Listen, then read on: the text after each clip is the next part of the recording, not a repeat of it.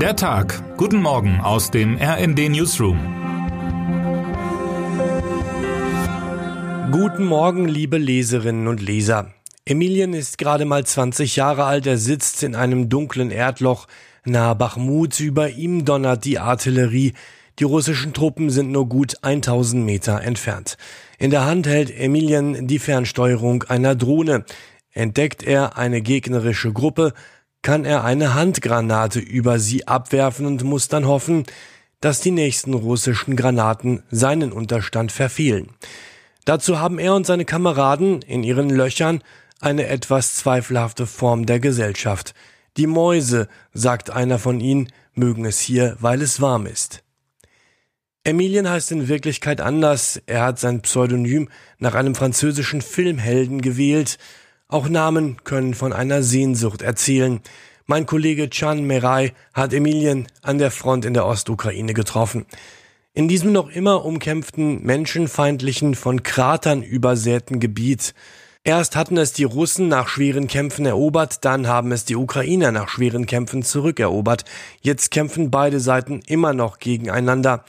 In seiner Reportage erzählt Chan Merai von den Gegensätzen, die den Alltag hier prägen, mit ihren Familien sprechen die Soldaten über Starlink, das Internet-Satellitensystem von Elon Musk. Mit ihren Kameraden in den anderen Unterständen halten sie über drahtverbundene Feldtelefone Kontakt.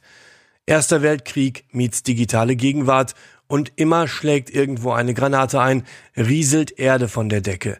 Ich kann Ihnen diesen Bericht und die Fotos des Kollegen Andy Spürer von der Front nur dringend empfehlen.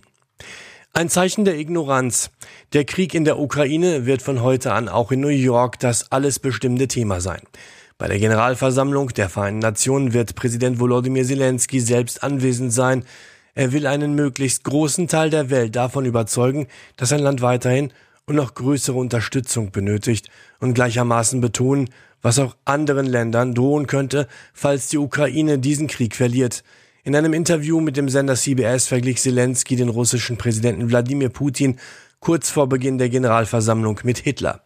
Damit hat Zelensky den Ton gesetzt. Die Frage ist nur, wen er mit seinen Worten erreicht.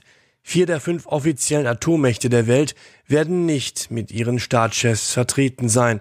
Außer Chinas Xi Jinping und Putin werden auch Frankreichs Präsident Emmanuel Macron und Großbritanniens Richie Sunak durch Abwesenheit glänzen.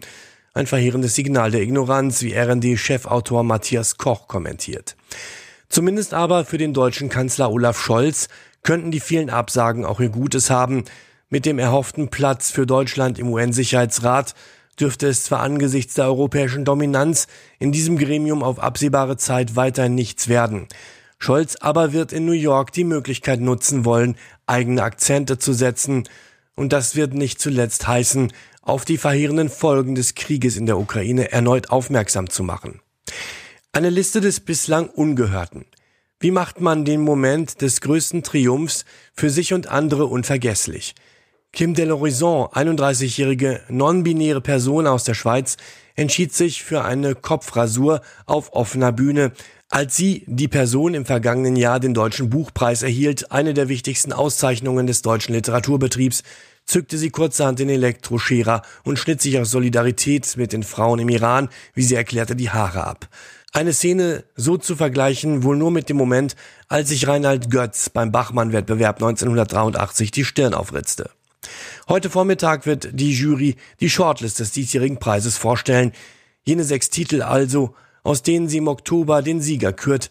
Auf der Longlist aus 20 Titeln waren bekannte Namen wie Clemens J. Setz oder Teresia Mora die Ausnahme.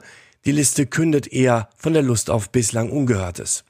Es wäre in diesen Zeiten nicht das schlechteste Signal, sollten Sie diese Tendenz heute fortsetzen. Was könnten wir schließlich gerade besser brauchen als Stimmen, die die Welt mit einem neuen anderen Ton beschreiben? Wer heute wichtig wird. In einem für Fußballer nicht mehr ganz so zarten Alter von 30 Jahren steht Niklas Füllkrug heute vor einer Premiere. Zum ersten Mal wird er in der Champions League spielen. Mit seinem Verein Borussia Dortmund wird er heute in Paris gegen PSG antreten. Es ist ein weiterer bemerkenswerter Schritt in einer spektakulären späten Karriere. Bei der WM in Katar stürmte er wie aus dem Nichts an die Spitze der Beliebtheitsskala. Er ist so eine Art Boris Pistorius des deutschen Fußballs. Für Dortmund lief es in dieser Saison bislang noch nicht perfekt. Das 4 zu 2 in Freiburg zuletzt fiel in die Kategorie eher glücklich. Aber das gilt auch für PSG. Die Franzosen sind in ihrer Liga derzeit nur Fünfter und man ahnt, folgt auf dem Sieg mit Völler gegen Frankreich heute Abend ein Sieg mit Fülle gegen Paris, dann badet Fußball Deutschland für ein paar Tage schon wieder im Überschwang. Wir wünschen Ihnen jetzt einen guten Start in den Tag. Text Thorsten Fuchs am Mikrofon Dirk Jostes. Mit rnd.de, der Webseite des Redaktionsnetzwerks Deutschland, halten wir Sie durchgehend auf dem neuesten Stand. Alle Artikel aus diesem Newsletter finden Sie immer auf rnd.de slash der Tag.